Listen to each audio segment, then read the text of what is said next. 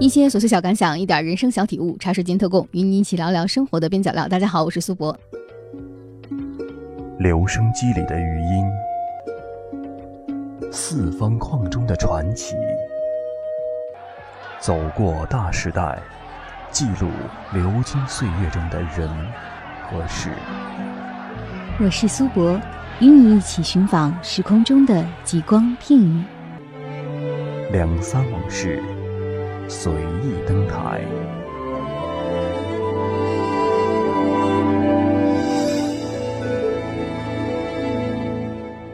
在读《号外》以前玛丽之前，我最早读到邓小雨的书，其实是吃罗宋餐的日子。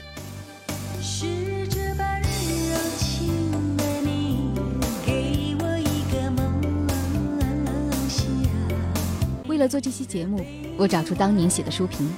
你知道什么是吃罗宋餐吗？所谓的罗宋餐，也就是俄罗斯餐。俄国十月革命之后，一部分贵族们跑到上海，当中有不少干起饮食的生意来。有末代亲王和公主的招呼，时髦的上海富贵人家都吃起罗宋大餐来。一九四九年后，又有一批上海的有钱人移居到香港，于是五六十年代的香港。吃罗宋大餐也变成有品味，自然也是有点钱的生活方式。在那篇文章的结尾，我非常幼稚地写道：“我们没有吃罗宋餐的日子，只有吃快餐的日子。”今天的随意登台，与你一起分享邓小宇的《吃罗宋餐的日子》。山东人民出版社二零一一年出版。邓小宇原籍贵州安顺，生于香港，从小热衷各种文化艺术。特别是电影，年幼时曾当演员，参演国语片十多部。一九七六年自美国返港，与陈冠中与胡君毅创办《号外》杂志，其后一直正直打理家族物流业务，业余为《号外》撰写文章。当中以笔名钱玛丽连载的专栏最为人津津乐道，文章亦见于《新晚报》《电视周刊》《快报》和《图周刊》，著有《傲慢与偏见》。女人就是女人，以及穿坑走的女人。吃罗宋餐的日子出版后广受好评，曾经入围香港电台主办的香港书奖。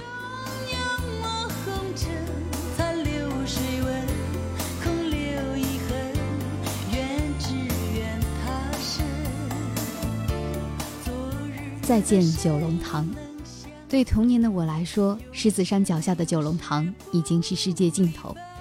有一次，爸爸妈妈带我去九龙塘探访我们同乡姓帅的一家人。寂寥的街道上屹立着他们两层高的洋房，花园中有一个小小的喷水池，远处的一角还有一个秋千。以前我从来没有见过这样的排场，也从来没有进入过如此宽敞的空间。不期然地畏缩地抓着妈妈的手，尽管心里面很想跑去园中荡秋千，也不敢提出来，只好在客厅里无聊地坐着。望着大人们讲我听不懂的贵州话。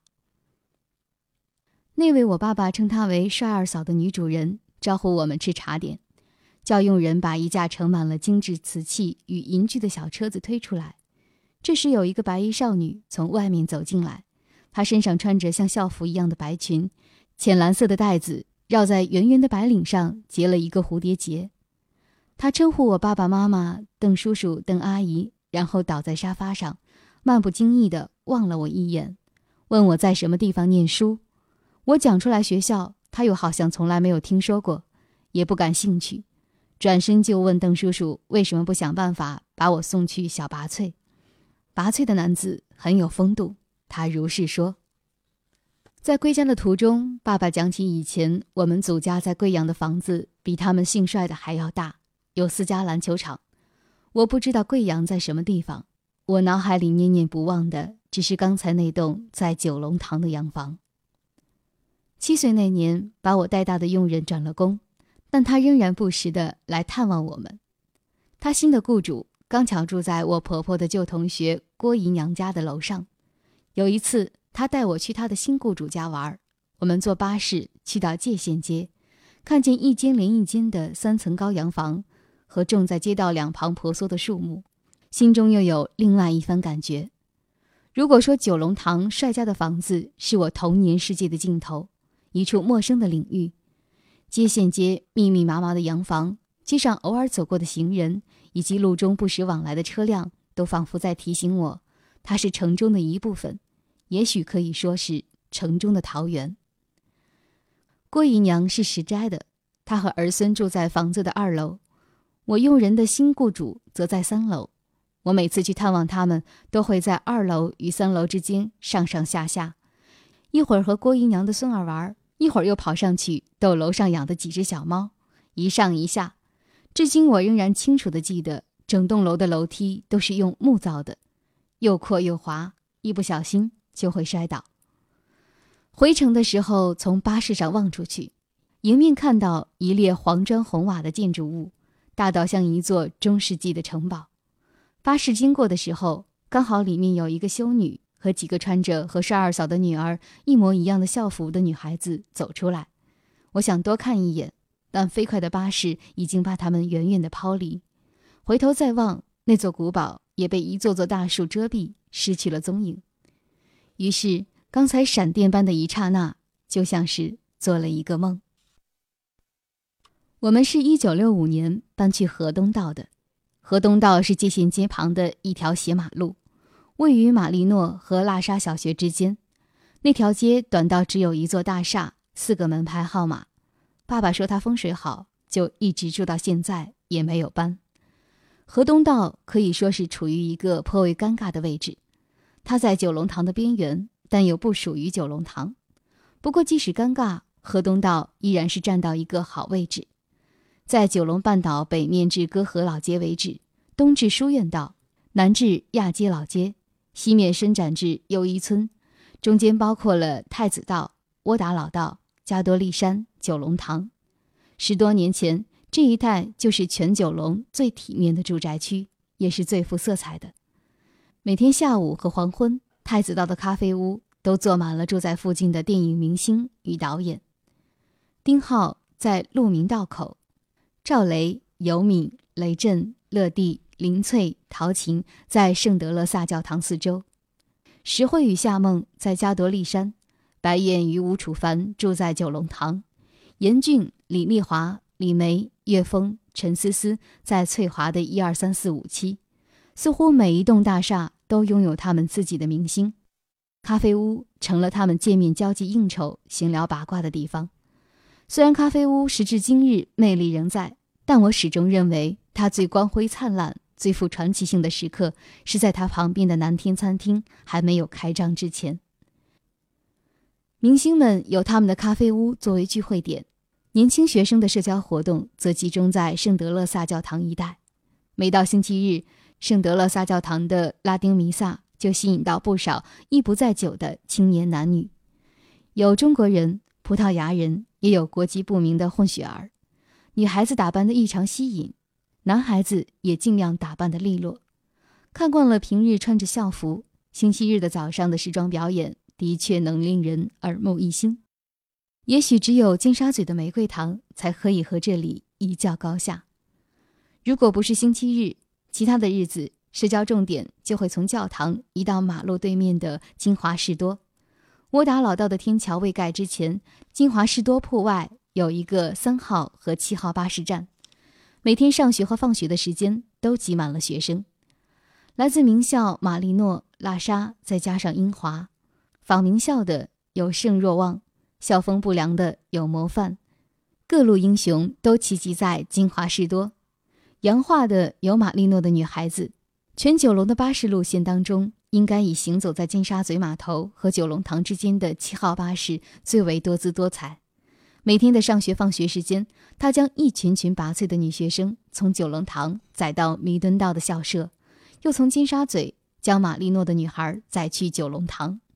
曾经有多少浪漫、多少心碎的故事发生在七号巴士上，也都淹没在历史的洪流中。七号巴士的神话早已成为过去。近年来，不知道是否因为教育制度和学位分配改变的关系，玛丽诺和女拔萃的学生似乎已经褪去了色泽，失去了以前强劲的风头。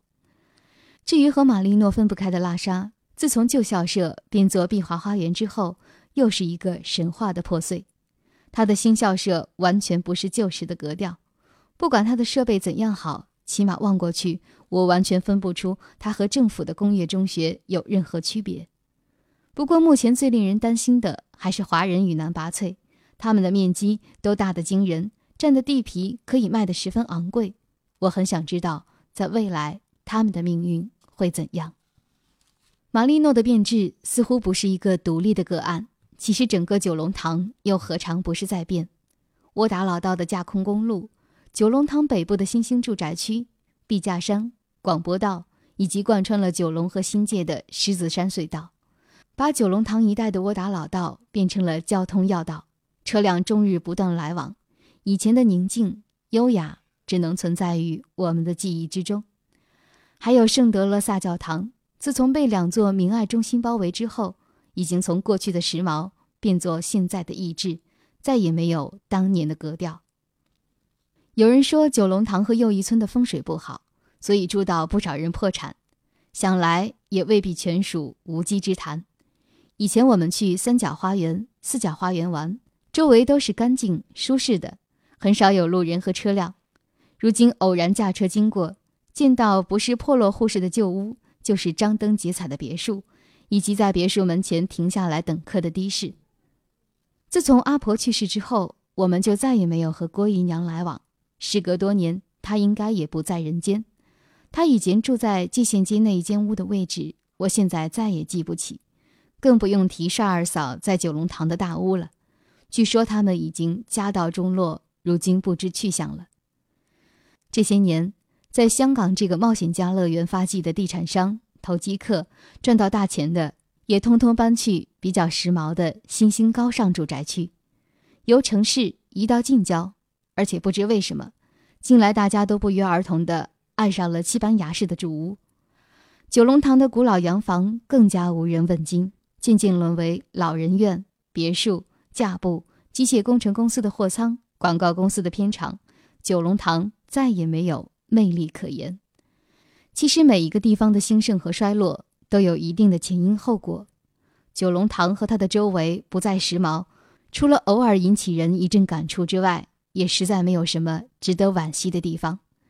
即使环境不断变迁，能够见到一间小小的咖啡屋依然硕果仅存、屹立不倒，也就能够给人一阵安慰了。一种呈现，一种关注，一种解读，随意登台。探寻大时代中被遗忘的时光，讲述大时代小故事。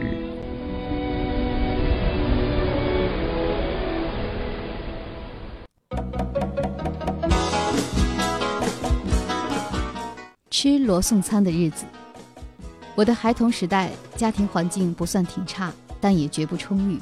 我记得我们家里也有一套完整的西式茶具。有茶壶，有盛奶的、盛糖的杯子和碟，有着统一的图案。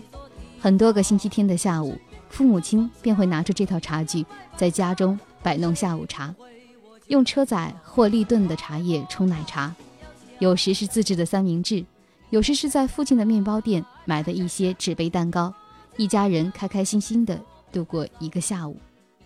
至于晚餐，孩童时最大的喜悦，莫过于父母亲。带我们出外去吃罗宋餐，而我们的餐桌礼仪就是从这些餐厅里学会来的。说到俄罗斯餐厅，现在大概仍然有不少人会记得最后一间车厘戈夫和现在仍然存在但已经不大正宗的皇后餐厅。其实，在五六十年代，就说尖沙咀一带已经是大小俄罗斯餐厅林立。我仍然记得的有百清高、利奇、新利奇、凯斯。A、B、C、雄鸡和俄罗斯等，所谓的俄罗斯餐厅，就是当年那些经由放逐的白俄人传到上海，再由上海移植到香港的俄罗斯菜式。一客全餐有冷盆、罗宋汤、炸鱼、牛或猪肉或鸡肉的主菜、甜品和饮品。以当时的生活水平来比，价钱可能不算便宜，但起码我们一家人中间偶尔去吃一顿，也能负担得起。当然，我也记得，很多时候我和弟弟要分一个全餐，两人吃。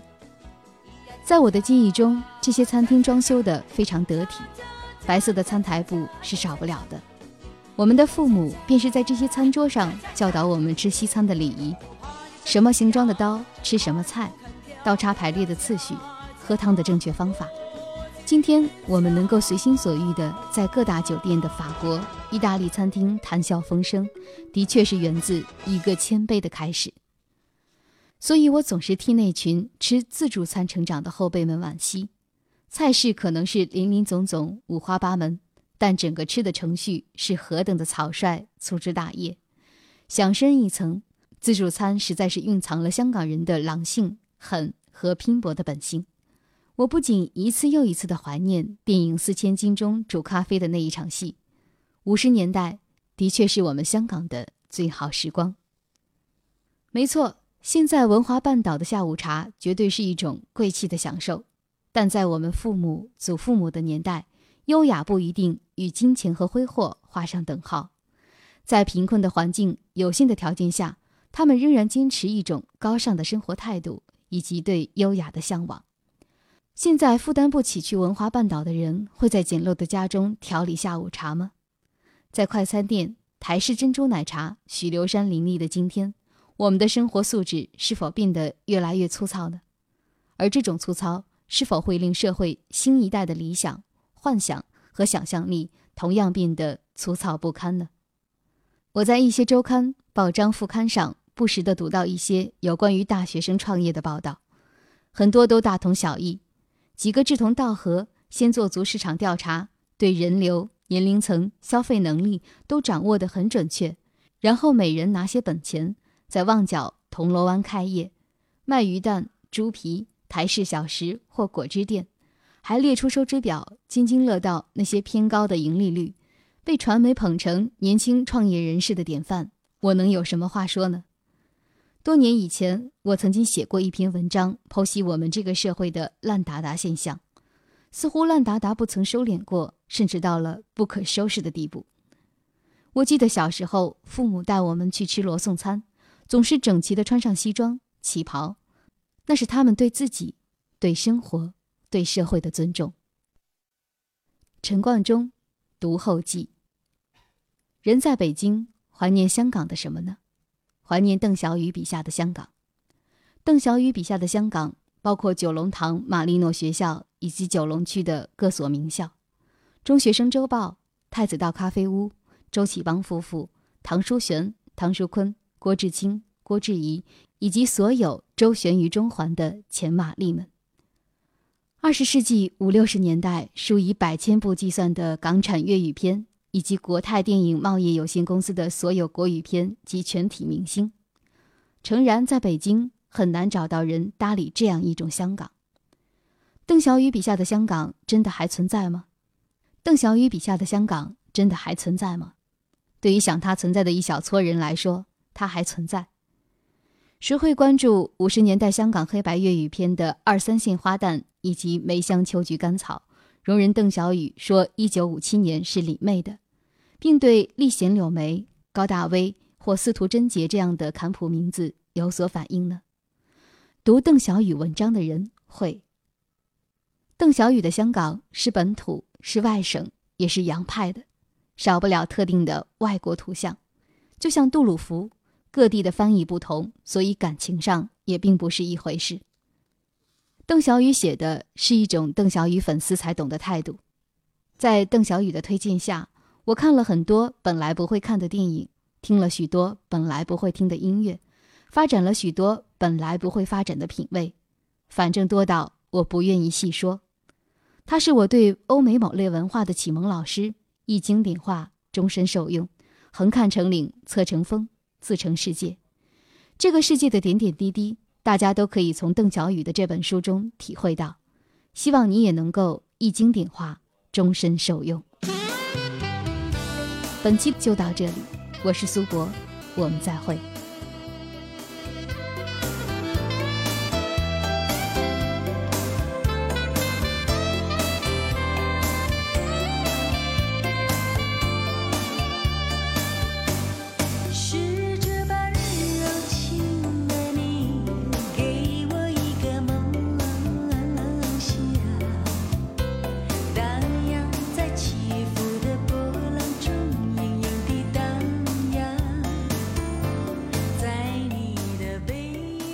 共，与你一起对抗生活的枯燥与无聊。我是苏博，咱们下期见。